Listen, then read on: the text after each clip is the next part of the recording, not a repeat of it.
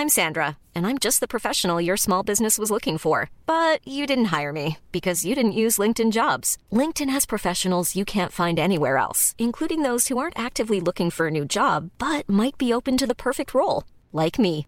In a given month, over 70% of LinkedIn users don't visit other leading job sites. So if you're not looking on LinkedIn, you'll miss out on great candidates like Sandra. Start hiring professionals like a professional. Post your free job on linkedin.com/people today.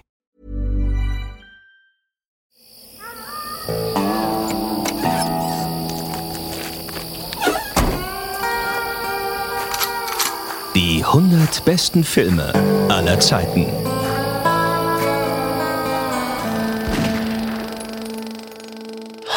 Tempus fugit, sage ich nur. Tempus fugit, die verschwundene Zeit äh, oder die weggerannte Zeit, glaube ich. Wo Der Mann mit dem großen Latinum? Ja, ja äh, das Best, also das Latinum, was ich kenne, ist äh, von dem Typen hier auf Deep Space Nine hier, oder wie das Ding Ah, meins von Asterix und Obelix.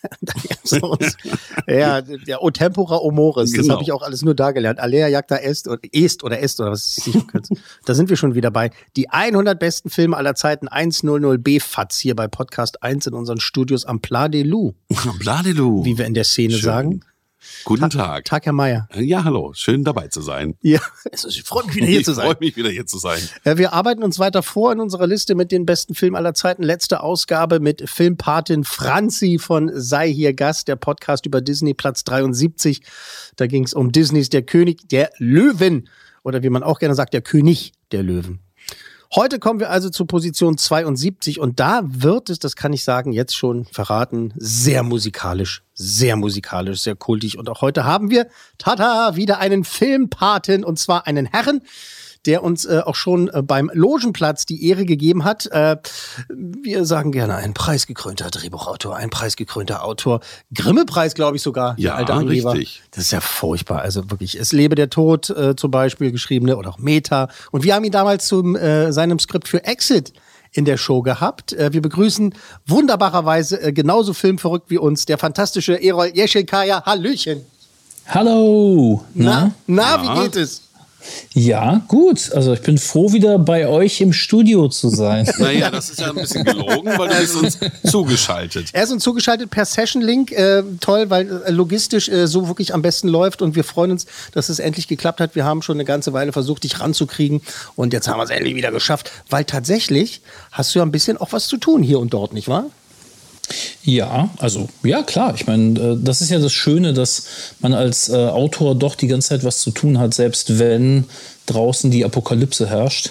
ähm, da, da, da bin ich doch ganz, ganz erleichtert, muss ich sagen. Ja, bist du schon inspiriert worden für das eine oder andere Ding in der Zukunft? Also wir wollen jetzt nicht deine äh, GPS-Daten, aber wo befindest du dich gerade?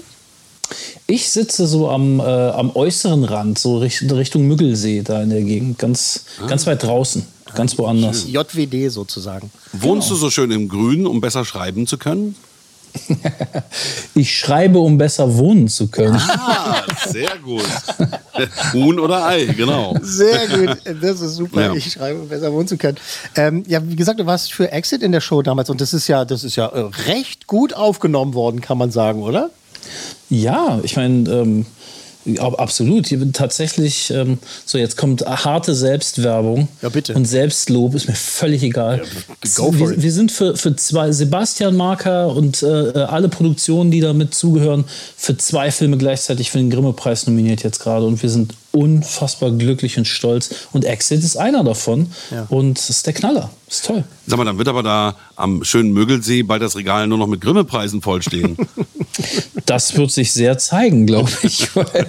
Weil- nee, ach, keine Ahnung. Ist ja- Das- Sehr gut. Da drücken wir die Daumen, dass es dann auch wirklich klappt. Ja, völlig verdient auf jeden Fall. Ja. Ähm, Und es ist toll, dass du damals mitgemacht hast und es ist toll, dass du jetzt mitmachst bei äh, 100b FATS, wie die Insider sagen. Ähm, und es ist wirklich höchst interessant, für welchen Film du die Patenschaft übernommen hast. Äh, auch du hast natürlich äh, dich eingebracht, als wir dich äh, angefragt haben, wie es immer so klingt. Und da hast du gleich äh, wirklich mehrere Filme genannt und ähm, Warum du dich für diesen entschieden hast, das erörtern wir gleich genauer. Jetzt verraten wir dann aber erstmal, ähm, welches Meisterwerk sich Platz 72 gesichert hat. Es ist der kleine Horrorladen, Little Shop of Horrors. Ähm, das ist ein Film aus dem Jahr 1986. Ich erkläre kurz mal die Story für die Leute, die ihn nicht kennen. Herr Meier guckt schon so komisch. Das ist jetzt nicht einer von deinen Also Lieblingsfilmen, ich sage nur vorweg, wir haben viele O-Töne, Ja, deswegen ja. bin ich hoch konzentriert. Ah, okay, gut. Äh, Regie Frank Oz. Äh, das Ganze basiert auf einem Musical und das basiert auf einem B-Movie von Roger Corman. Äh, später noch mehr, wirklich sehr viel mehr dazu. Äh, die Story ist äh, Seymour Krelborn, der arbeitet in so einem kleinen Pflanzenladen, ja, in so einem kleinen Blumenladen und das Ding steht kurz vor der Pleite und äh, Deshalb hat er Angst, dass äh, seine Kollegin Audrey, äh, in die er ist heimlich verliebt, ähm, dass er sie äh, nie wieder sehen wird, ne? dass er ihr nicht das Leben bieten könnte, was er ihr gerne bieten würde. Aber äh, dann äh, kauft er eines Tages eine ganz merkwürdige Pflanze, das auch ähm, songtechnisch äh, äh, erzählt wird. Es ist ein Musical, habe ich das schon erwähnt? Ich glaube Ja. nicht. es Doch, es ist ein, irgendwie ein musikalisches Musical. Ähm, und diese merkwürdige Pflanze, die er Audrey 2 tauft, äh, die zieht die Kunden magisch an und äh, das Geschäft, Achtung, floriert wieder. und äh, und äh, diese Pflanze irgendwann äh, wächst sie aber leider nicht mehr so gut und dann stellt sich ähm, stellt sich heraus, äh, die muss mit Blut gefüttert werden. Das ist nämlich eine eine fleischfressende äh, Pflanze, die äh, menschliches Blut am liebsten äh, Blut an sich äh, eben zum Gedeihen braucht und äh, da ist auch ganz schnell nicht mehr nur mit einem kleinen Blutstropfen zufrieden, wie sie so schön heißt. Und was wir jetzt mal machen, wir hören uns jetzt mal in das ach, Ende 80er Jahre, also die Inszenierung dieses Trailers, das ist auch schön. Äh, das hören wir uns jetzt mal an den Originaltrailer von damals. Und äh, bitte. In dieser wunderschönen Gegend begann eines Nachts eine höchst merkwürdige Geschichte. Der kleine Horrorladen.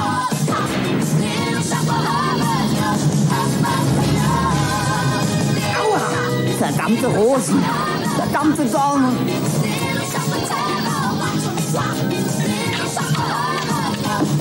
Tut mir ja leid, aber heute scheint es ihr nicht sehr gut zu gehen.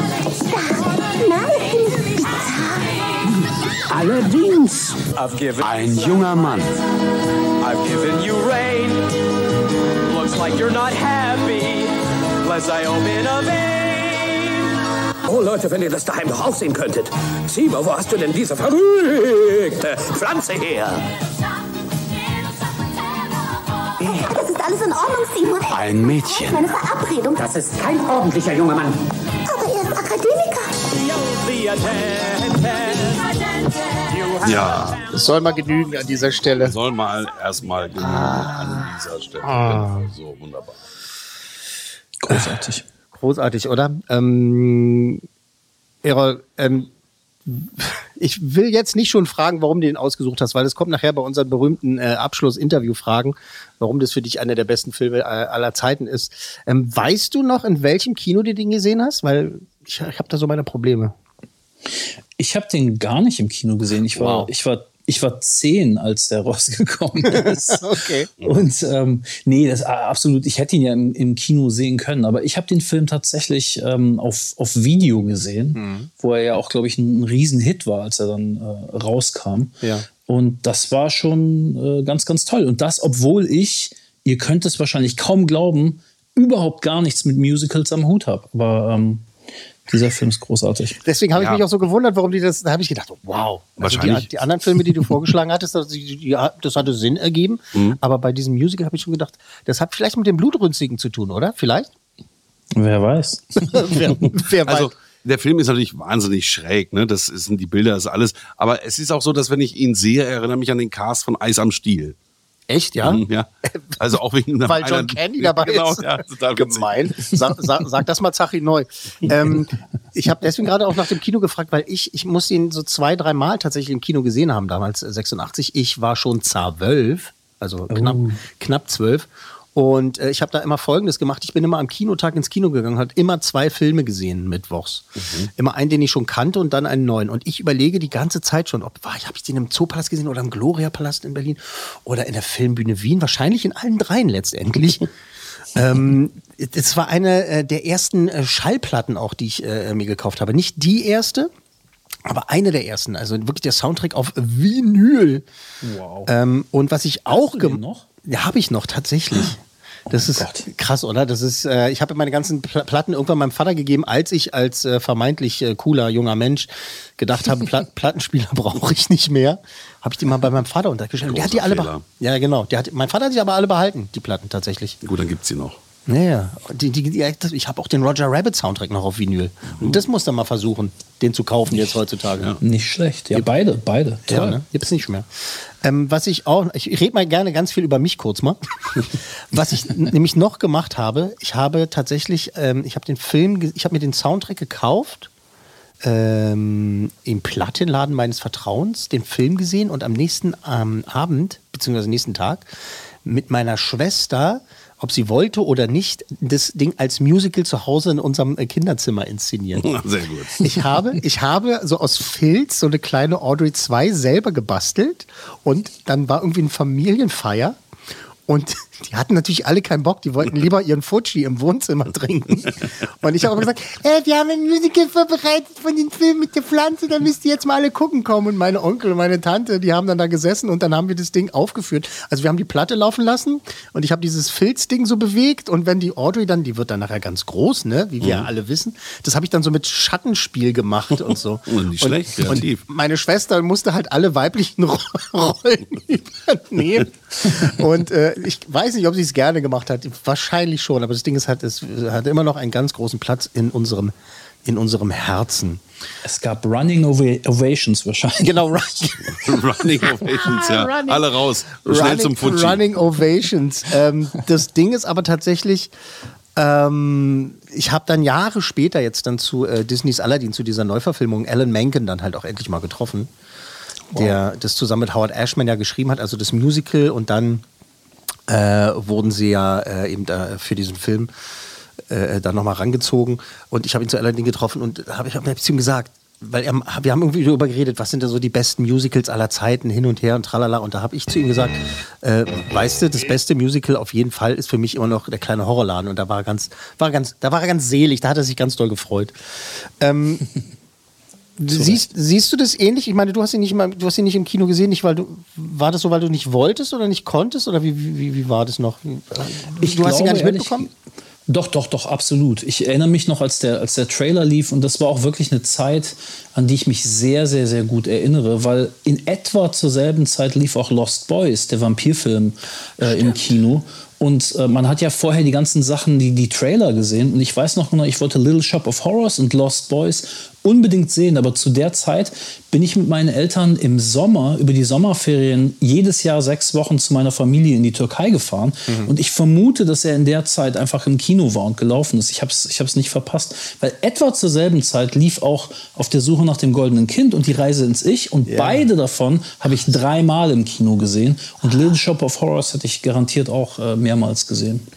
Klasse, ey. Reise ins Ich, das auf der Suche nach dem goldenen Kind. Ähm, das Ding ist halt tatsächlich, muss man wirklich sagen, ähm, dass hier wirklich so, nennen wir es mal das normale Publikum, äh, da jetzt nicht alle die Songs sofort anstimmen können, äh, so wie wir oder so wie ich, ich singe halt gern, ähm, sondern das ist dann eher so ein Ding so, ach ja, wie, was war denn das nochmal, ne? Ka- Kann es so sein, dass es so eine kleine, coole Leiche ist, die wir im Keller haben? Oder hast du irgendwie 20 Kumpels um dich rum, die den Film auch toll finden? Das ist eine gute Frage. Also ich weiß auf jeden Fall, meine, meine Frau ist euphorischer Fan auch. Ähm, was, was schon mal sehr, sehr praktisch ist. Ich, ich glaube nicht. Ich glaube nicht, dass es so. Ich, ich weiß es nicht. Ich rede da gar nicht so. Das ist nicht die Leiche im Keller. Ich meine, hey, es ist Frank, Frank Oz, Ja. Yoda, der Schauspieler, der Yoda ge- gespielt hat und gesprochen Mhm. hat, hat einen Film gedreht. Wie kann das bitte schlecht sein? Ja, und ähm, äh, nee, ich, ich glaube einfach, dass ich nicht so sehr viel über, über Musicals äh, gesprochen habe mit, äh, mit meinem Umkreis. Aber Little Shop of Horrors ist einfach äh, sehr, sehr eigen. Und so war auch das Original aus dem Jahre 1960 äh, von Roger Corman, ja einer der absoluten Kult-B-Filmer, kann man gar nicht anders sagen. Und ähm, äh, damals in der Originalversion 1960 un, un, äh, unter anderem Jack Nichols mit dabei. Und jetzt äh, halte ich fest, jetzt haben wir auch mal davon mal den, den Original-Trailer, den wir uns jetzt auch mal äh, anhören äh, werden von damals. Und das ist wirklich, äh, das ist ein schönes Audiodokument, bitte. Feed take it easy, Dracula. What do you think I'm carrying here? My dirty laundry?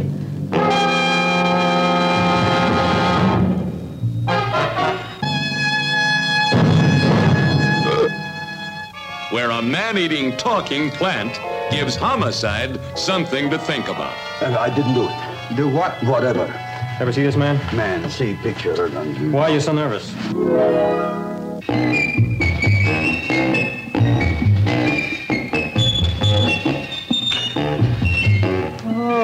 Boy, you kiss good, Audrey. Oh, I guess I just have a good kisser.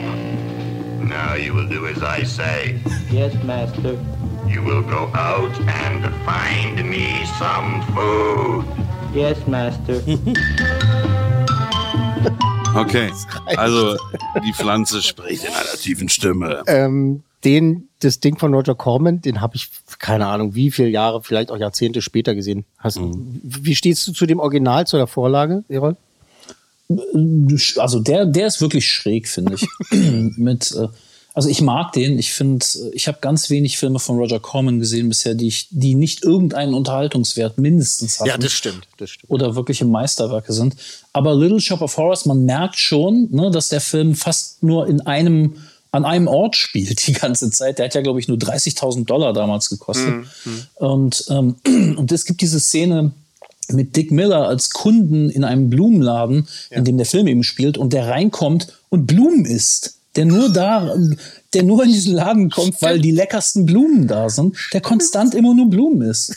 Also von dieser Art von Humor Ja. und Horror äh, ist der ganze Film bestimmt und ich fand den sehr viel schräger als, äh, als das in Anführungsstrichen Remake oder die Neuinterpretation äh, Interpretation von Frank Oz. Genau so. Das Ding ist, der ist damals an zwei Tagen gedreht worden. Zwei Tage. Nicht dein Ernst. Zwei Drehtage. Wie geil ist das denn? Krass, oder? Und Ja. mit Jack Nicholson da in der Rolle, die dann äh, Jahrzehnte später Bill Murray gespielt Bill hat. Murray, Äh, ja. Genau, äh, gleich mehr dazu. Ähm, also, Frank Oz haben wir schon gesagt, ne? Also Ira hat schon gesagt, ne, Yoda und Miss Piggy und so weiter. Und ähm, der war auch derjenige, der dann halt gesagt hat, äh, Leute, ich habe die Erfahrung und hier Audrey 2, damit es so richtig funzt, das Viech, äh, haben sie dann halt eben eine, eine, eine Puppe draus gemacht, ein Animatronic. Und ähm, dass eben das, dieses fleischfressende, singende Viech halt wahnsinnig gut äh, dargestellt werden äh, sollte oder konnte. Ähm, bis zu sechs animatronische äh, Audreys haben sie gebaut, nicht bis zu sechs, sondern sechs insgesamt. Und die kleinste so zehn Zentimeter groß. Ne? Dieses ganze, in, diesem, in, diesem, in dieser kleinen Schale, in dieser, in dieser äh, Tin Can. Äh, und die größte so knapp vier Meter. Vier, vier Meter hoch. Hat Hunger, ja. Für den Showdown. So, und jetzt eine Quizfrage an äh, Erol. Ähm, weißt du es, wie viele Puppenspieler mussten ran für die große Abschied, äh, Abschied sage ich schon, die Abschlusssequenz für den, für den Showdown mit den kleinen Audreys und so? Ich weiß nicht, 15, 20, 25, sowas? 60. Nein. 60. Das ist Ja, stimmt, wegen den. Wow. Die Ausläufer sind ja auch alle noch und die Knospen, Genau. die sich öffnen, auch noch. Ihre Knospen. Stimmt, ja, klar. Krass, 60 Puppenspieler, einfach äh, ganz, ganz, ganz krass, um das da alles zu bewegen. Ähm, reden wir mal kurz über Alan Green. Die spielt ja Audrey 1, also die, die Dame des Herzens sozusagen, in die sich da Rick Moranis in Frank Oz Version äh, verliebt. Und die hat ja schon Audrey auf der Bühne gespielt. Ähm, Ja. Die durfte ähm, dann tatsächlich auch in der Leinwandversion äh, diese Rolle übernehmen. Und äh, das Interessante ist, hast du mal dieses Bonusmaterial auf der DVD gesehen? Ja, auf jeden Fall. Und da fand ich es faszinierend, dass die ja behaupten, Alan Green wäre eine der ersten, wenn nicht sogar die erste Dame, die, diese, die, die das gemacht hat. Äh, Rolle auf, auf der Bühne gespielt und dann dieselbe Rolle auch auf der Leinwand. Ich denke immer, war das, war das nicht, war, von wann war denn bitte ähm, Rocky Horror Picture Show? Weil ist es nicht da so, dass da auch ein paar Leute von der Bühne auf die Leinwand gekommen sind? Das, ich Ding, glaube ding, nicht. ding. Ich, also wahrscheinlich nicht. Ich meine, wenn, wenn gesagt wird, dass es Alan Green ist, war es Alan Green. Aber weißt du, wer eigentlich ursprünglich in der Filmversion, wen die Produzenten im Gegensatz zu Frank Oz haben wollten? Wen wollten sie An denn? ihrer Stadt.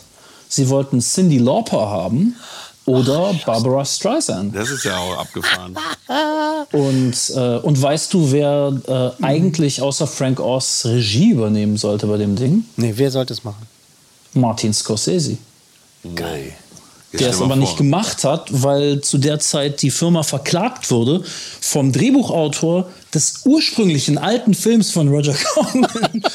und und dann stand John Landis nochmal zur Debatte und dann war es aber Frank Oz. Also ähm, Geil. wil, wilde Reise. Wilde Reise. Wilde Reise. Das, ne, wir haben es schon gesagt, muss man noch sagen, es gab den Film von Roger Corman, äh, der wirklich dann auch so ein Kult-Following hatte. Und daraus ist dann halt diese, dieses Musical, diese Bühnenshow äh, geboren worden. Und der Film basiert halt eben äh, auf, dieser, auf, dieser, auf dieser Bühnenshow. Ähm, Alan Green, äh, die Ballade Somewhere That's Green, äh, geschrieben eben und äh, komponiert äh, natürlich von äh, Alan Menken und dem unvergessenen Howard Ashman, das dynamische Duo, sage ich damals, äh, die bei der Disney-Renaissance für all diese großen Hits gesorgt haben. Und äh, kennst du die, die Verbindung zwischen ähm, Ariel und, und der kleine Horrorladen? Ihre. Nee, ich glaube nicht. Das ist tatsächlich so, dass ja Al Menken und Howard Ashman dann da wirklich von der Straße sozusagen weggecastet wurden äh, und zu Disney geholt wurden und da halt eben arbeiten sollten und an ähm, Ariel die Meerjungfrau oder wie ich immer sage, Ariel im Vollwaschgang halt äh, eben gearbeitet haben und tatsächlich während der Arbeit an dem Song Part of Your World, ne, ein Mensch zu sein, wie wir es so kennen, äh, sich orientiert haben eben an Somewhere That's Green. Und während der Arbeit haben sie den Song auch gerne mal Somewhere That's Wet Somewhere That's Wet äh, genannt äh, oder den, den, den Song so genannt. Und weil Alan Green ähm, über die gerne können wir noch gerne sehr viel sprechen, ähm, weil die das so toll macht. Wir hören da jetzt mal rein Somewhere That's Green. Mhm. A matchbox of our own. A fence. A frilled chain link. A grill out on the patio. Disposal in the sink. A washer and a dryer.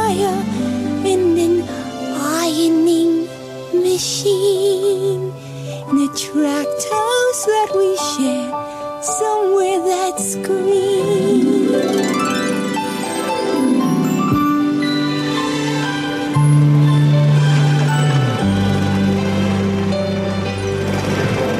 He rakes and trims the grass. He loves to mow and weed. I cook like Betty Crocker, and I look like Donna Reed. There's plastic on the furniture to keep it neat and clean. In the pine sol scented air, somewhere that's Sind das Szenen aus dem Film? Nein, ne? Doch, doch, doch. doch. alles, Ah, alles okay. aus- Aber es ist untypisch. Es ist schon unfair, dass ihr damit anfangt. Das ist schon der eher ein untypisch, ein sehr klassischer Musical-Song. finde Ja, ich. das ist stimmt. der Musical-Song aus dem Film. Ja. Die anderen sind düsterer in ihrer Art. und ein bisschen. Aber das ist halt, ich finde es halt sehr schön, weil man da halt ähm, bei ihr halt auch hört, was sie kann, ne? Also dieses, so. dieses klassische bringen und nachher, wenn sie halt die- diese anderen äh, Nummern haben, zusammen auch Suddenly Seymour zum Beispiel, dann mit Rick Moranis äh, zusammen und so, dass sie halt, die hat eine Bandbreite, die Frau ist einfach, äh, einfach, einfach ganz krass und also die schlägt nachher Töne an. Das Ding ist, ähm, wir fragen dich nachher, was dein Lieblingssong aus dem Film ist. Wenn mich einer gefragt hätte, hätte ich gesagt, jeder. Ähm, aber dann letztendlich ist es bei mir doch äh, Skid Row, Downtown. Diese, diese, diese ganz große typische, äh, was heißt typische? Das haben wir dann erst Jahre später erfahren, typische Alan Menken, Howard Ashman, so Eröffnungsnummer, ne? Klar, es gibt den ersten Song im Film Little Shop of Horrors, ne? Also diese, diese, dieser Intro-Reißer sozusagen, der von den, von den Damen da gesungen wird. Aber dann kommt eben Skid Row. Und das ist mal witzig. Ich weiß nicht, ob du dir das schon gegeben hast, Erol, aber es gibt äh, ja so im Laufe der Jahrzehnte hat so, so ziemlich jede Highschool schon mal Little Shop of Horrors aufgeführt. Und äh, also nicht nur ich mit meiner Schwester damals in der Fregestraße in, in, in Steglitz, sondern eben auch wirklich so ganz große, äh, am Broadway haben sie es ja auch gespielt und so und überall. Und das ist wirklich eine der wirklich beliebtesten und auch besten, so sagen wir jetzt mal, Opening-Nummern überhaupt, ne? Ähm, die so viel, also da, da passiert so viel und ich kann mich daran nicht satt sehen, äh, beziehungsweise satt hören. Und wenn du es gestattest, äh, das ist jetzt mein Lieblingssong schon mal, bevor wir später dann zu deinem kommen. Das ist meine Lieblingsnummer, Skid Row Downtown. Und wir hören jetzt mal in die letzten anderthalb Minuten davon rein, bitte. So I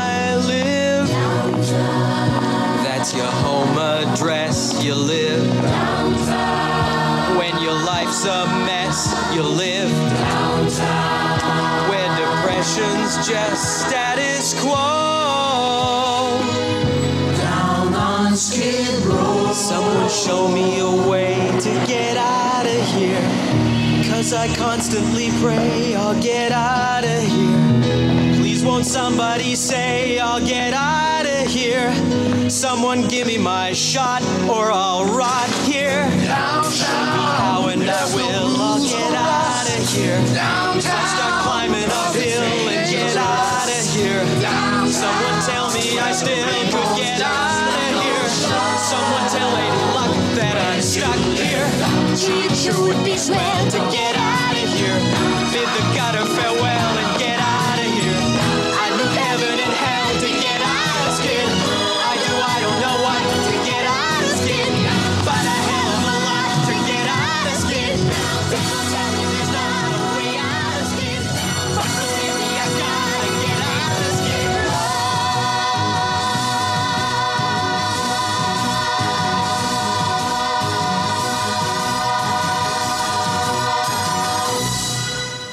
Also ich habe da jedes Mal, je- jedes Mal Gänsehaut. Gänsehaut. Oder? Gänsehaut. Das Also, ist der Knaller. Das ist so das ist der Knaller. Diese Nummer, das ist krass. Ich krieg ab und zu von meiner Schwester dann so so eine SMS, wenn sie sagt, ich habe mal wieder eine SMS vor allen Dingen, eine, eine WhatsApp, wenn sie sagt, ich habe mal wieder kleine Horrorladen gesehen. Und äh, wenn Downtown, wenn Skid Row läuft, dann muss ich immer, dann muss ich immer weinen vor Freude halt. Ne? Es ist irre. Es ist so, es ist so ergreifend, weil die Thematik so düster ist und so unfassbar packend und die Inszenierung, wenn die Leute da hoch, die, die, die, die, die, die armen, das arme Volk an, am, am Zaun hoch, irre. Mhm. Wahnsinn. Also eine völlig verdreckte Stadt, wo man wirklich nur denkt, äh, bah, widerlich. Du willst da raus, du willst Mhm. da raus, du willst da raus. Ich liebe diesen Film. Ich werde das noch sehr oft sagen. Ich liebe diesen Ja, Film. ich- ich bitte darum. Jede Einstellung, jeder einzelne. Es gibt keine schlechte Einstellung in diesem Film. Großartig. Fantastisch. Ähm, man, man liebt die Kulissen, ne? Also alles, das ist halt auch wirklich äh, mit, äh, keine Ahnung, mit äh, 22 Millionen Dollar mehr noch drauf, irgendwie vielleicht noch irgendwie äh, noch mehr Pinselstriche, noch hätte er noch anders machen können, aber Frank Oz ja auch schon ein paar Mal auch hinterher, Jahre später auch mal wieder gesagt hat, dass er das, äh, er auch so einen Spaß hatte, dass er quasi so ein bisschen wie in, im Sesamstraßen-Set gedreht hat, Mhm.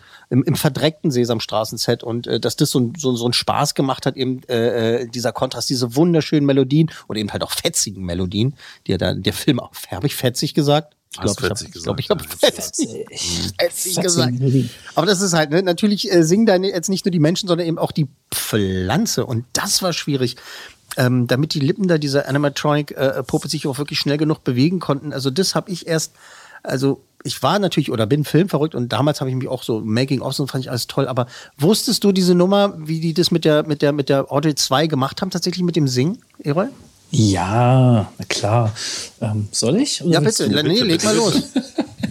Also ich habe gehört, die haben es äh, erstmal Frank Oz war ja ganz ähm, ganz verbandelt mit Jim Henson, der den König der Puppen und von den Muppets, der Sesamstraße, der all diese unglaublichen Serien und Filme geschaffen hat. Äh, der dunkle Kristall, ein, ein weiterer äh, Lieblingsfilm von mir zusammen mit Jim Henson, Frank Oz. Und hier hat Frank Oz eben gemerkt, wie kriegen wir das hin, dass es realistisch aussieht bei einer Pflanze, die buchstäblich mehrere Meter hoch ist an irgendeinem Punkt, dass sie sprechen und sich bewegen kann, ohne dass es ruckelt, wackelt, unecht aussieht. Die haben alles ausprobiert. Es hat einfach nicht geklappt. Die haben es nicht hingekriegt. Und irgendwann haben sie bei den Mustern, die sie sich angeguckt haben, äh, haben sie bestimmte Bewegungen im äh, schnellen Rücklauf und im schnellen Vorlauf laufen lassen und gemerkt, wow, Sekunde mal. Auf einmal sieht die Bewegung absolut flüssig aus. Das heißt, wenn wir die ganzen Bewegungen in langsam machen und dann schnell abspielen, dann haben wir eine flüssige Bewegung der ganzen äh, Technik, die in dieser künstlichen Pflanze drinsteckt. Und dann haben die wirklich alle Songs langsam ablaufen lassen. Und Rick Moranis und alle Schauspieler haben es langsam lippensynchron äh, gespielt und die Pflanze eben auch in langsam bewegt und dann schneller abspielen lassen und äh, nachsynchronisiert. Der Knaller. Genau. Coole krass. Idee. Ja, ja, die haben halt.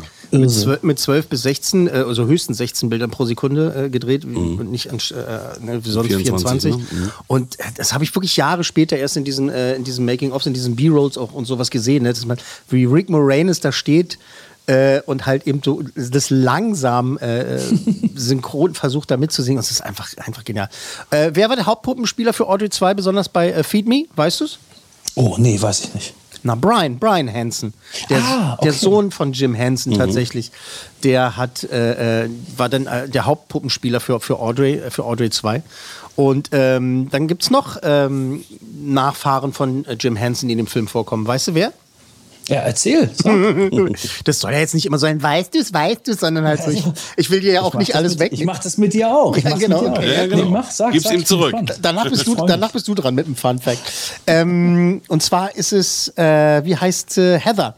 Heather Hansen, seine Tochter. Und zwar ist die das Mädchen, das diese schrecklichste aller schrecklichen Zahnspangen aufhat in der Szene mit Steve Martin als, als Dentist. Das, das ist die Tochter von, von Jim Henson. Hansen? Okay. Wenn sie versucht zu erklären, was er mit ihr gemacht hat und nicht sprechen kann. Unglaublich Genau. makaber, super witzig, toll. Genau, ich würde jetzt auch gerne gleich da bei diesem Thema bleiben und dann kannst du gerne mal loslegen, was du dazu zu sagen hast zu dieser wirklich tollen, das ist ja schon eine größere Rolle. Steve Martin spielt äh, den Freund von Audrey 1, den ähm, sadistischen Zahnarzt.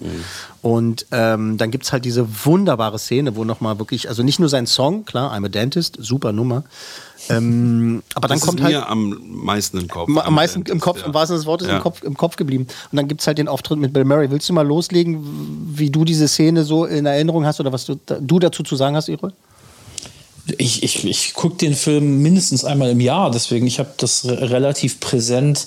Äh, es ist natürlich, ich weiß noch, was ich damals gedacht habe. Ich fand es unfassbar witzig, weil ich ein riesen Steve Martin-Fan war. Ähm, es ist natürlich schon sehr, sehr schräg, diesen sadistischen, diesen sadistischen Zahnarzt zu haben, der dann Besuch bekommt von äh, Bill Murray als, als Kunden, der, äh, ähm, der ein masochistischer Kunde ist. Also fast das perfekte Paar. Ähm, es, es ist irre. Es ist halt, es ist wirklich, es ist wie nichts, was ich speziell in der Zeit auch, in Mitte der 80er Jahre, in einer Mainstream, ich meine, man muss bedenken, Little Shop of Horrors war zu der Zeit der teuerste Film, den die Warner Brothers je gemacht hat mit 25 Millionen. Genau. Und in so einem Film diese Art von Humor mit einem sadistischen Zahnarzt gespielt von Steve Martin, der dann noch umgebracht, zerhackt und an einem Pflanze, wir dürfen spoilern, oder? Ja, ja. Zerhackt und an eine Pflanze verfüttert wird und alle singen dabei.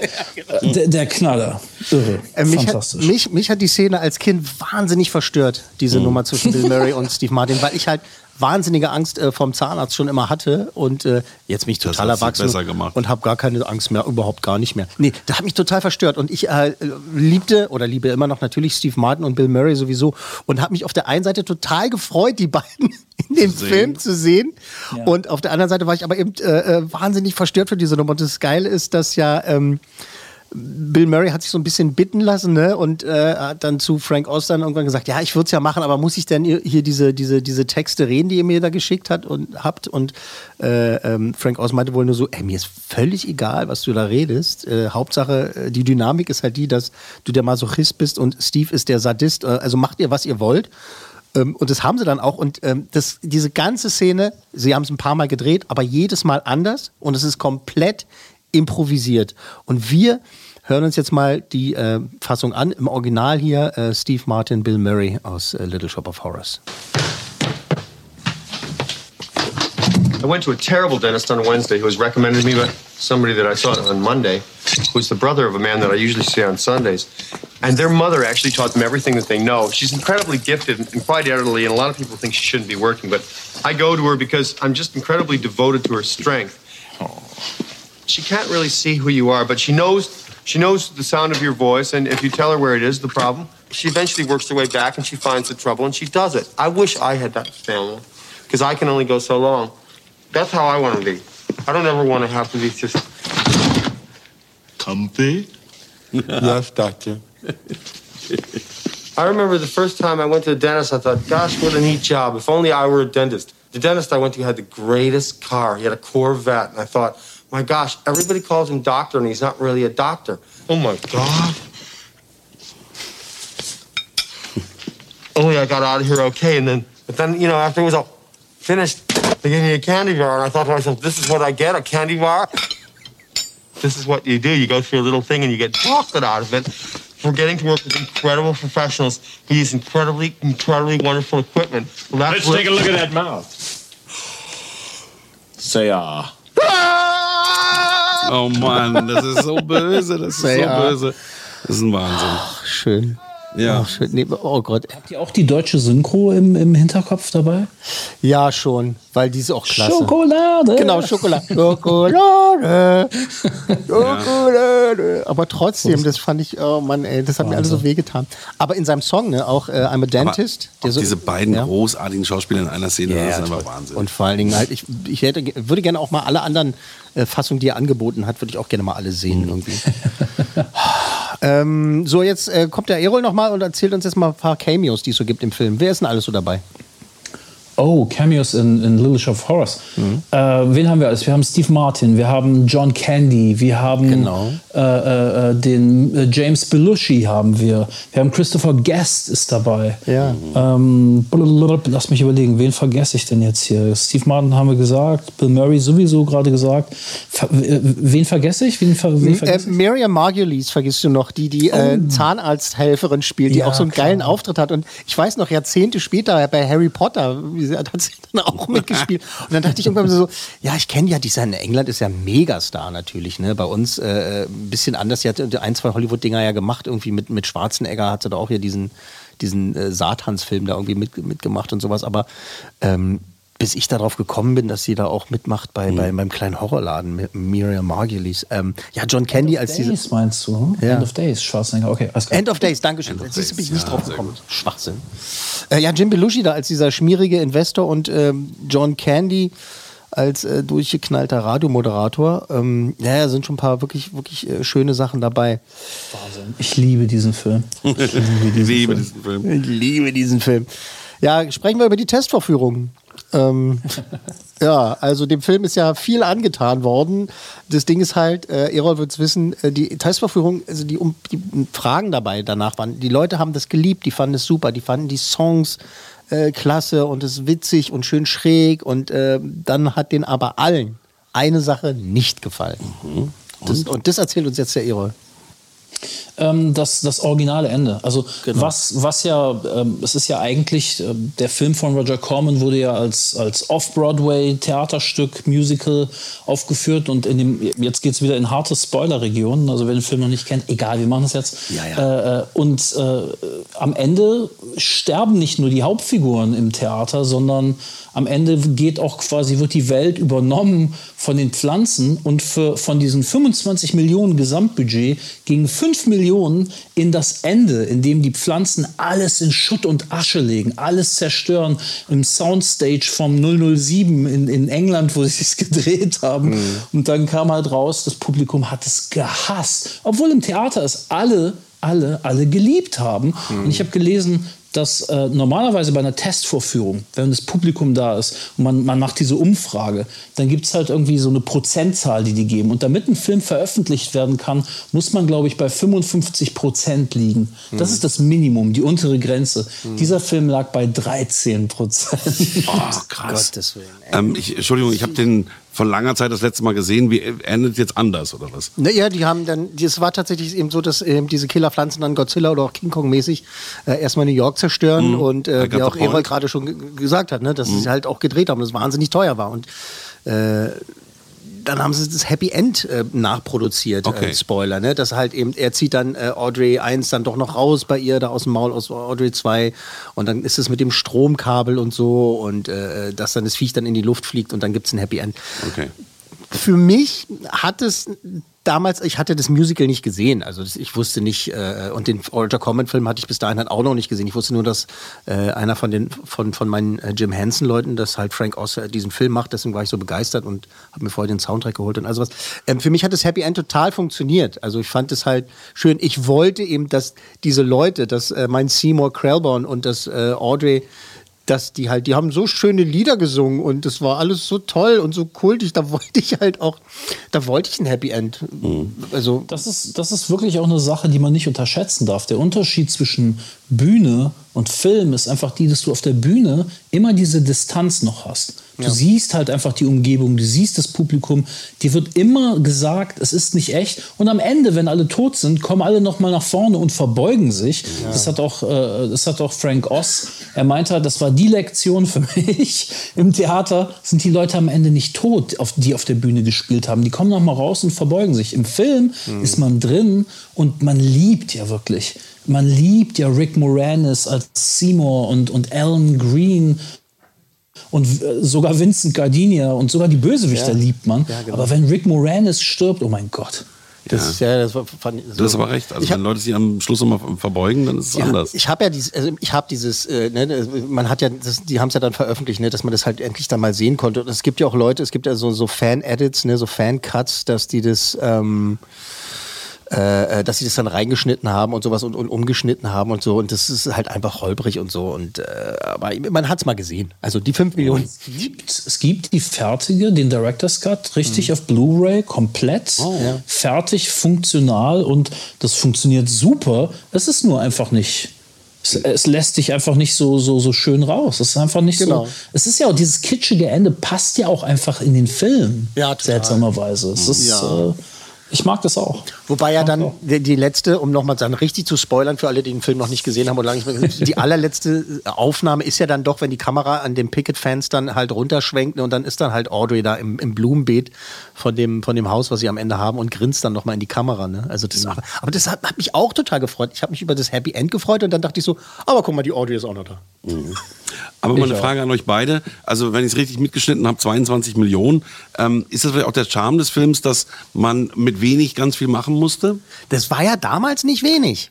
Stimmt, du hast recht, 22 Millionen. 25, nee, nee, waren ja sogar 25 bis 30 Okay, Millionen. Also ja. wenig war das gar nicht. Das Mhm. hat ja auch Erol schon so richtig gesagt. Das war dann, ne? zu der Zeit der teuerste Film, äh, an dem Warner Brothers da gearbeitet hat. Ach, wirklich? Ja, tatsächlich. Ja. Zu, zu dem Oh. Zeitpunkt, das war das. das und Die äh, haben New York in England neu aufgebaut im Oh Gott, Studio. genau, genau. Und dann die Pflanze mit 60 Personen, die sie bedient haben. Mit 60, also, okay. 60 Personen Pflanze. Ähm, äh, weißt du das Einspiel, Einspielergebnis, weißt du, Erol, letztendlich? Ja, das, das war so. There's never been a faster or easier way to start your weight loss journey than with PlushCare. PlushCare accepts most insurance plans and gives you online access to board-certified physicians who can prescribe FDA-approved weight loss medications like Wigovi and Zepbound for those who qualify. Take charge of your health and speak with a board-certified physician about a weight loss plan that's right for you. Get started today at plushcare.com slash weight loss. That's plushcare.com slash weight loss. plushcare.com slash weight loss. So, so, so lukewarm, so mittelprächtig, glaube ich. Irgendwas so um die 39 oder sowas um den Dreh, glaube ich dann. Ne? Na, guck mal, wie er tut so. Ich glaube. Ganz genau Ganz genau 39 Millionen. ähm, äh, umgerechnet. Nee, nee, aber ich habe es nicht, ich hab's nicht vor Augen oder so. Nur das ist. Nee, das- Irgendwo das- abgespeichert halt. Ich wollte gerade sagen, Ja. das meinte ich auch gar nicht so, sondern ich glaube glaub dir, dass du das einfach weißt. Also sowas Abgespeichert, so ja. merkt man sich einfach. Äh, umgerechnet wären das 93 Millionen heutzutage, aber Okay. Ähm, hat ja eben umgerechnet auch knapp 72 oder 70 Millionen gekostet. Also so ein richtiger, richtiger Mhm. Plus, minus null.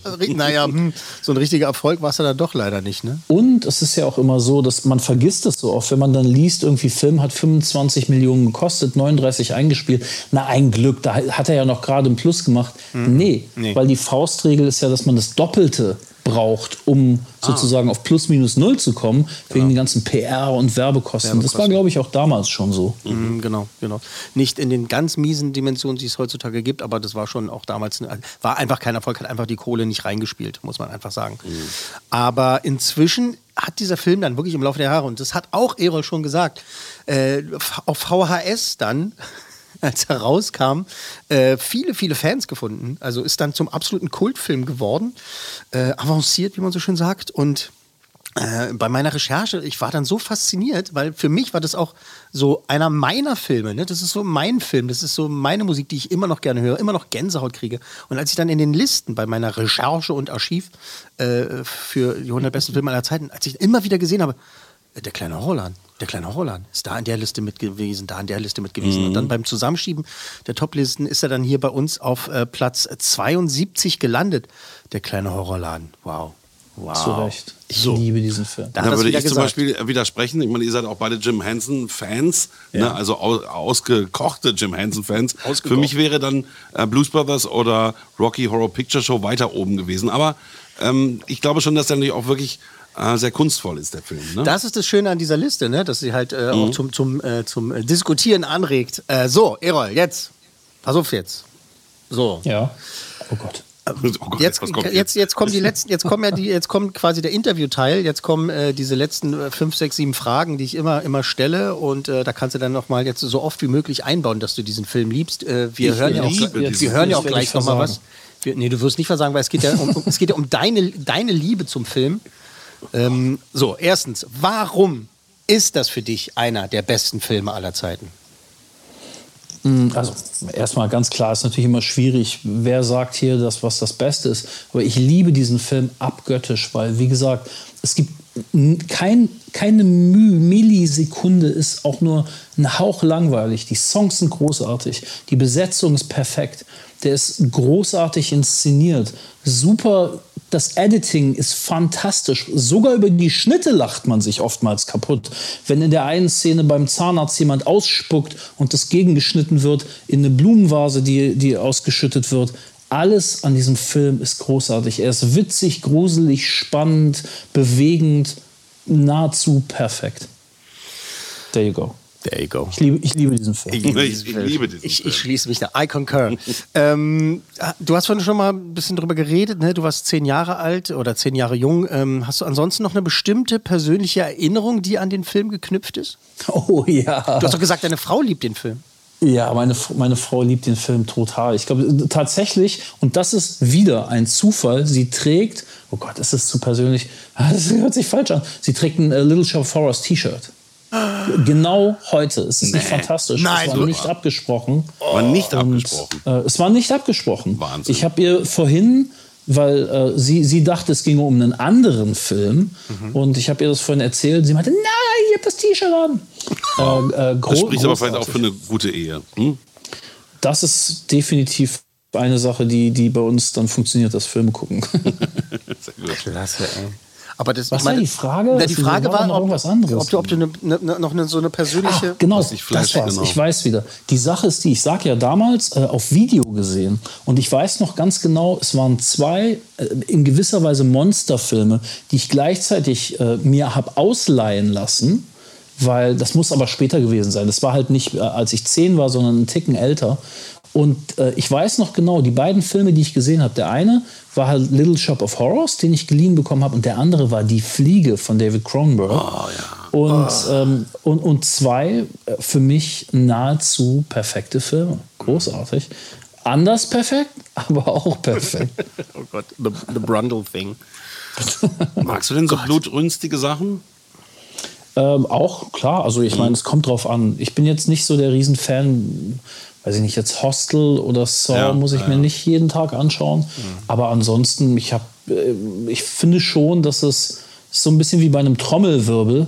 Ich finde es auch manchmal cool, dass man am Ende digge, digge, digge, disch, am Ende des, des, die, des Crash nochmal irgendwie gehauen wird. Und ich finde auch manchmal beim Film ist so eine Art blutige Sahnetorte. Und auch manchmal in ernsten Filmen ist es einfach ein, notwendiges Add-on, um, um dem Film äh, was zu geben. Es ist ein Gewürz. Ah, absolut. So, jetzt Mathematik. Ähm, oh Gott. Ist auch noch Mathematik, also bitte. Ein kleiner Spaß. Kannst du sagen, wie oft hast du ihn gesehen, wenn du sagst, du siehst ihn jedes Jahr einmal? also sagen wir mal so über 30 Mal. Über 30 Mal. Ja. Und nee, du, ich habe ich hab ihn öfter gesehen. Ich habe ihn öfter gesehen. Ja. Garantiert. Ist auch so ein Film, den man vielleicht Silvester gucken kann oder so, ne? Kannst du immer gucken. Ja, kann man immer gucken. Kannst du immer gucken. Hast du auch 30 Mal Und- geguckt? Na, ich habe ihn bestimmt, keine Ahnung, mehr als 30 Mal Okay. garantiert. Ich, ich habe ihn auch. Ich, ich wollte nur nicht sagen, dass ich, dass ich jetzt irgendwie 45 werde. Nee, ich, äh, ähm, äh, ich habe den auch sehr, sehr, sehr oft geguckt, glaube ich. Und bei Little Shop of Horrors ist es auch so, dadurch, dass man ihn schon so lange, so früh gesehen hat und man ihn aus anderen Gründen damals toll fand, verändert sich der Film auch immer mehr. Je älter man wird, desto melancholischer wird man dabei und es kriegt eine andere Bedeutung. Es ist einfach ähm, wirklich ein Film, der sich im guten Sinne, äh, der reift wie ein guter Wein. Als ob ich mich damit auskenne. Ich kann auch immer nur sagen, ob mir ein Wein gut schmeckt oder nicht, ansonsten habe ich auch keine Ahnung. äh, das war's. Ähm, äh, gut. Wann hast du ihn das letzte Mal gesehen?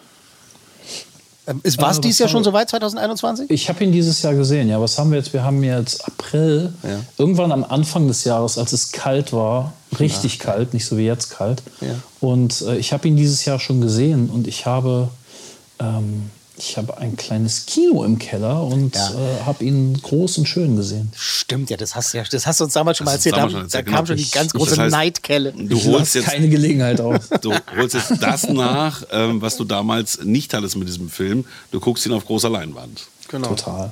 Das Funk ist, ist irre, großartig. Auf. Blu-ray, ja? Auf Blu-ray. Äh, ja, keine, keine 35er Kopie. Ja, leider. Ja, schwierig. Na dann, dann hast du ihn ja auch gar nicht richtig gesehen eigentlich. Das, das stimmt.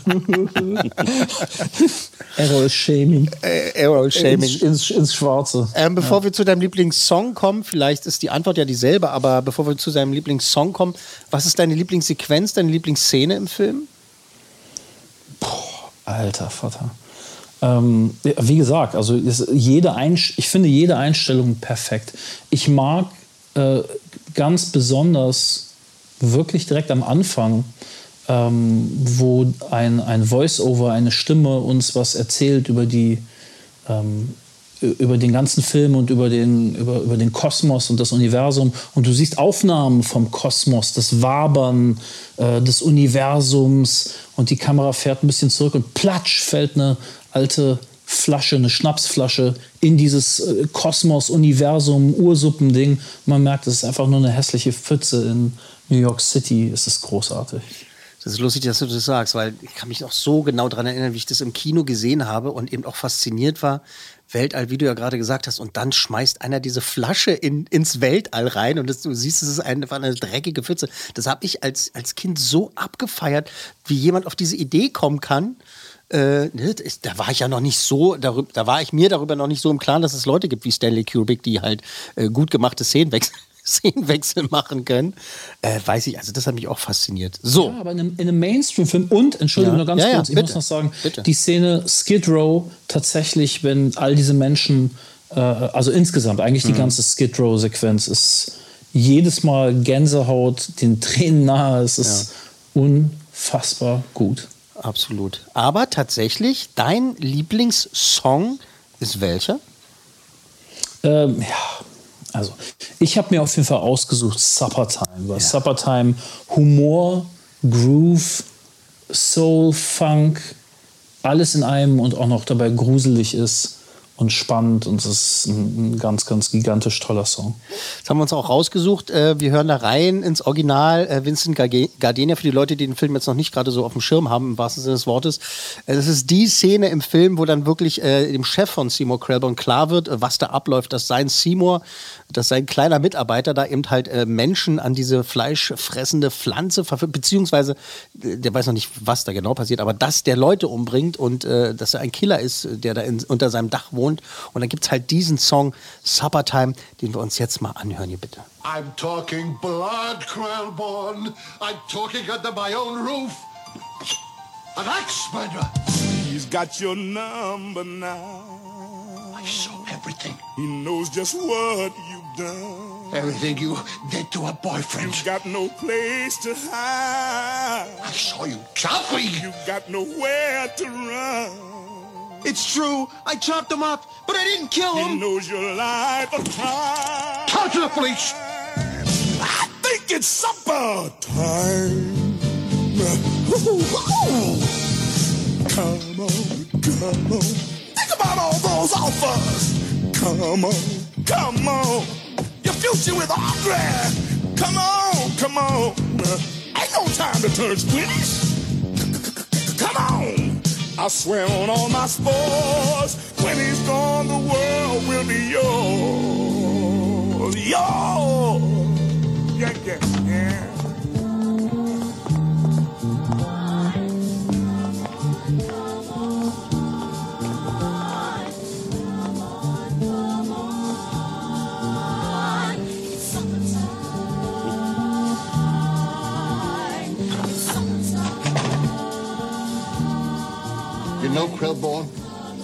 Kills me doing this. But considering you're almost like a son to me, I'm thinking maybe we don't have to go to the police. You don't? I'm thinking, what if I kept my mouth shut and gave you a one-way ticket out of town? You do that, sir? You could lay low for a while, say 30, 40 years. Meanwhile, I would keep the plant. Of course, you'd have to teach me how to take care of it while you're away. Give me your secret gardening tips. Your Secret Gardening Tipps. Und dann will er von ihm wissen, wie man die Pflanze füttert. Und dann erlebt er am eigenen Leib, wie die Pflanze Mhm, gefüttert Dann wird. war's das für ihn. Ah, ähm, super. was auch so witzig ist, dass dieser Background-Core dann tatsächlich dort auftritt. Das ist so eine Aufnahme, von, der, von denen Errol ja auch spricht, ne? Mhm. dass man halt, du hast diese Bilder, auf die musst du ja auch erstmal kommen. Ne? Ja. Klar, das ist ein Musical, aber das ist auch die Leinwand, ne? Diese, diese Verbindung von, von, Mhm. von der Bühneninszenierung, äh, äh, das auf die große Leinwand zu übertragen. Dann hast du diese Sängerin, diese Background-Sängerin, Mhm. die in dem Hauseingang verschwinden, beziehungsweise da. Und die Pflanze, die singt, das ist schon, schon toll. Das ist einfach klasse, ey. Das ist, das ist super, der, der griechische Chor quasi und Ja. äh, Vincent Gardenia, der eigentlich in, in der Position des Rick Moranis zu bedrohen und hinter ihm geht dieses Maul von der Pflanze auf. genau. Das ist, ähm, Und das dann wird es auch brutal, ne? Das ist ja auch das Ding, ne? Da, da wird ja irgendwie nicht weggeschwenkt, sondern die frisst die Leute. Er, wird gefressen. Ja. Ja, im wahrsten Sinne des Wortes. Ich habe, ich glaube, ich kann mich daran erinnern, dass ich halt irgendwie dachte so, naja, das werden die doch jetzt aber nicht so irgendwie richtig zeigen, aber wenn der, wenn der, quasi die Kiefer, nennen wir es mal so, äh, äh, der Pflanze da auf den raufschlagen und anfangen, den dazu zerquetschen und zu zermalmen, denke ich so, okay, ab zwölf, äh, naja. Und vor allem ist es musikalisch unterlegt jedes Mal. Wam, bam, bam. Aber was es auch wieder so ein bisschen lustig und ironisch macht, das ist toll. Die Tonalität ist wirklich sehr schwierig, das hinzukriegen. Das ist nicht albern, nicht zu gruselig, nicht zu dies, nicht zu das. Ich liebe diesen Film, toll. Ich liebe diesen. Ja, und das Blöde ist, ich habe an dieser Stelle immer die Frage nach dem Makel, ob es irgendwas gibt, was dir nicht gefällt, aber das ist halt Blödsinn in, in dem Falle, ne? Ähm, aber lass mich kurz nachdenken. Makel. Makel, Makel, Makel. Ähm, ja, ja, ich bin kein Riesenfan von. Warte mal. Some Fun Now. Der Song Some Fun Now ist nicht mein favorisierter Song. Das wäre der einzige, die einzige Sache, worauf ich gerne auch hätte verzichten können. Okay, interessant. Es gibt im Song als Erklärung, ähm, der wird nur von, wieder noch von den, von den Background-Sängerinnen da gesungen, ähm, der quasi wie so, ein, wie so ein Trenner ist, ne? zwischen zwei Kapiteln sozusagen, ne? als wenn wie eine Umbaupause eigentlich auf der Bühne. Ne? Und ich äh, weiß nicht, ob die die Inszenierung dafür benutzt wurde, dass sie eben halt singen, Mensch, jetzt äh, ist er erfolgreich, dass es mit der Pflanze läuft, er hat das Mädchen, jetzt hat er richtig Spaß im Leben und so. Und ich mochte den eigentlich immer. Weißt du, was mein Makel ist, wenn mich einer fragen würde? dass im Film der Sag. Song The Meek Shall Inherit nicht richtig drin ist im Film. Ja. Weil auf Ja. dem Soundtrack ist eine, das ist eine fantastische Version. Dieses, da gibt es einen Song, ähm, wie quasi äh, Rick Moranis, also seine Rolle, halt überfordert wird mit, mit diesem neuen Leben. Ihm, ihm wird eine Fernsehsendung angeboten und er soll äh, äh, Gardening-Tipps geben, na, wie heißt er, also Gartenpflegetipps und also was, ne, mit seinem grünen Daumen soll er halt äh, zeigen, wie, wie das Leben funktioniert. Er hat immer mehr Angst, weil diese Pflanze ja immer mächtiger wird und so. Und dieser Song, The Meek Shall Inherit, den hab, den habe ich ja dann, also ich habe den ja im Ohr gehabt schon. Ich hatte ja die Platte, bevor ich den Film gesehen Mhm. habe, für teures Geld Das ist gekauft. dein als, Makel, ja. Und das ist mein Makel, weil ich sitze im Kino und da gibt es ja so, der, Song fängt ja so ein bisschen an, es wird so ein bisschen gezeigt, ihm wird diese Fernsehsendung angeboten, er ist erfolgreich und dann hört es plötzlich auf und ich war, ich saß im Kino und dachte so, äh, wo, wo, wo ist denn der Rest des, wo ist denn der Rest von meinem Lied? Das wäre mein Makel. Aber das finde ich ganz, ganz, ganz, entsch- entschuldige, das finde ich ganz, ganz spannend, weil bei mir war es ja umgekehrt. Ich habe auch den Soundtrack auf CD Mhm. und umgekehrt, es sind ja andere Versionen. Das sind ja nicht genau die, wie es oftmals bei, was weiß ich, Ja. Tarantino der Fall ist. Ja. Und da fehlen dann die Sachen aus dem Film in den Songs, wo ich dann auch beim Soundtrack dachte, ah, was, Leute, nein, das, ist, hört sich ja ganz falsch und doof an. Ähm, Ja. das verstehe ich. Ja, ich verstehe deinen Punkt. Genau, und ich verstehe auch, was du da sagst, dass halt zum Beispiel Skid Row, die Filmversion, noch wuchtiger, noch eindrucksvoller ist, der, Genau, der Chor noch anders genau. ist und es gi- gibt Ja. den einen oder anderen noch äh, Background- bzw. Mitsänger, der dann noch eine krassere Stimme hat als das, was er Bei halt produziert Skid hat. Row ist es. Hundertprozentig richtig. Ja, sehe ich auch so. Ich verstehe aber schon, ihr beide sagt im Grunde genommen, der einzige Makel ist, dass der Film zu kurz war. Nee, nee, finde ich nicht. Weil ich glaube tatsächlich, die Sachen, die, die, die Stefan ja so mag, die gab es ja. Die hat, glaube ich, äh, Frank Ost tatsächlich aus, aus Pacing, aus Genau. Zeitgründen Genau. rausgehauen. Ne? Genau, genau, genau.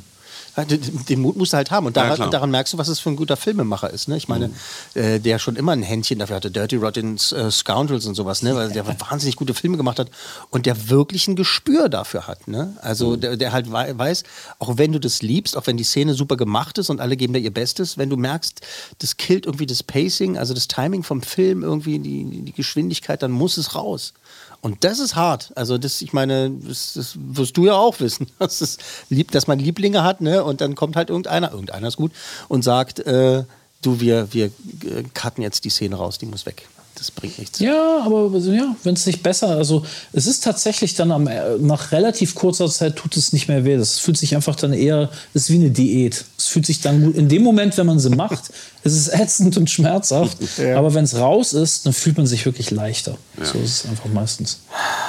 Ähm, wer gibt für dich, äh, das, und das ist jetzt schon äh, die letzte Frage, ähm, die, die letzte offizielle Frage, wer gibt für dich die Standout-Performance?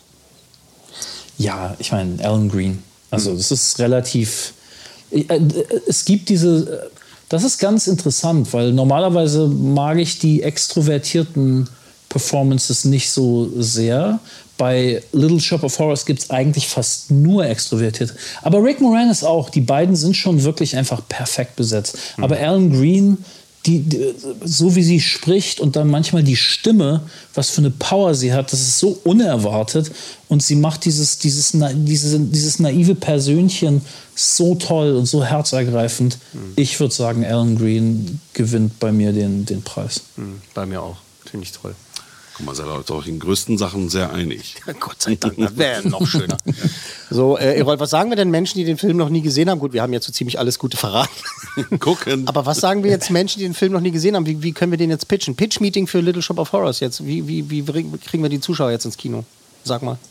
Wenn du Andrew Lloyd Webber nicht ausstehen kannst wie ich, aber gerne mal ein Musical sehen willst, das es wirklich trotzdem bei den Andrew Lloyd Webbers schafft und bei dir vielleicht auch, dann guck dir den mal an. gutes Das ist. Das ist gut, das ist gut, gut. Das ist, ja, das, das kaufe ich so. Ja, finde ich Den auch. kaufe ich so. Weißt du, wir, wir haben noch nicht einmal äh, Audreys Stimme noch erwähnt. Das sollten wir vielleicht noch kurz mal tun. Das äh, im Original. Äh, ich, wie wird er ausgesprochen? Levi oder Levi Stubbs? Der Sänger Ich von den Levi. Levi, ne? Levi Stubbs. Levi Stubbs von den Four Tops. Das müssen ja auch so geile Sessions gewesen sein. Das, wie, der, wie der das gesungen hat. Äh, also wirklich klasse Stimme. Das haben wir die ganze Zeit nicht gesagt, aber. Wahnsinn. Habt ihr äh, Mini, Mini, ach, es tut mir so leid, dass ich so viel klugscheißen muss, aber muss ich. Mini Fun Fact habt ihr gesehen, könnt ihr euch ja äh, online auch angucken.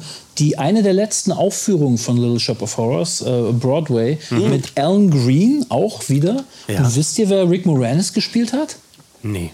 Jake Gyllenhaal. Nein! Ja. Das wusste ich nicht. Oh, wa- wie krass.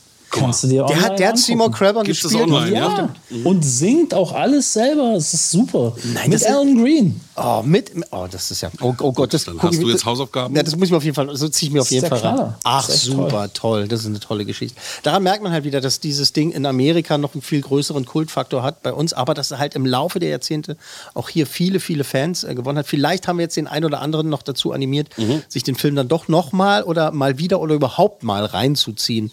Äh, Frank Oz, Little Shop of Horrors, unser Platz 72 bei die 100 besten Filme aller Zeiten. Vielen, vielen Dank, Erol Jeschikaya. Dankeschön.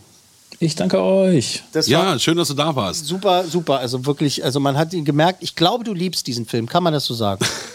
Er ist ganz gut, ja. Ich liebe diesen Film.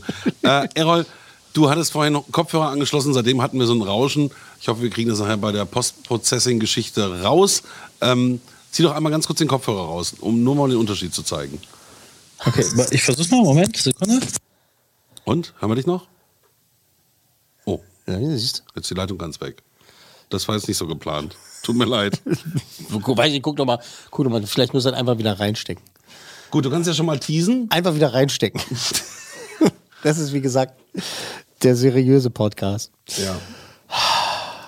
Erol Yeşilkaya. Also es ist ähm, wirklich faszinierend zu erfahren gewesen, dass eben er auch so ein, so ein riesen abgefahrener Fan ist, dieses äh, schrägen, schrägen Musicals. Und ähm, das können wir ruhig nochmal sagen, äh, er wird auf jeden Fall nochmal die Patenschaft für einen Film in der Liste übernehmen. Äh, und welchen, das verraten wir jetzt natürlich nicht. Also das ist klar. Also bis hierhin nochmal Danke an Erol Yeşilkaya. Und äh, wir hoffen noch ganz, ganz viel von ihm in der Zukunft äh, zu hören. Also, Das war's für heute, für diese Ausgabe 100 besten Filme aller Zeiten 100b FATS. Und beim nächsten Mal, beim nächsten Mal, da wird es unter anderem um die Ära Franco gehen. Hä? Es geht um Fantasy, Hä? um Horror Hä? und um Tradition wird es auch noch gehen. Und als ultimativer Hinweis ums Geigespielen auf dem Dach. Das war die 100 besten Filme aller Zeiten. Eine Podcast 1 Produktion.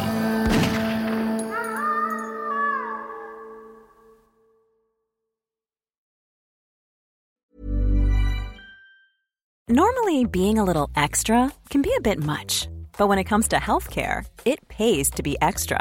And United Healthcare makes it easy with Health Protector Guard fixed indemnity insurance plans. Underwritten by Golden Rule Insurance Company, they supplement your primary plan, helping you manage out of pocket costs without the usual requirements and restrictions like deductibles and enrollment periods. So when it comes to covering your medical bills, you can feel good about being a little extra. Visit uh1.com to find the Health Protector Guard plan for you. Hey, it's Paige DeSorbo from Giggly Squad. High quality fashion without the price tag. Say hello to Quince. I'm snagging high-end essentials like cozy cashmere sweaters, sleek leather jackets, fine jewelry, and so much more. With Quince being 50 to 80% less than similar brands. And they partner with factories that prioritize safe, ethical, and responsible manufacturing. I love that. Luxury quality within reach. Go to quince.com slash style to get free shipping and 365 day returns on your next order. Quince.com slash style.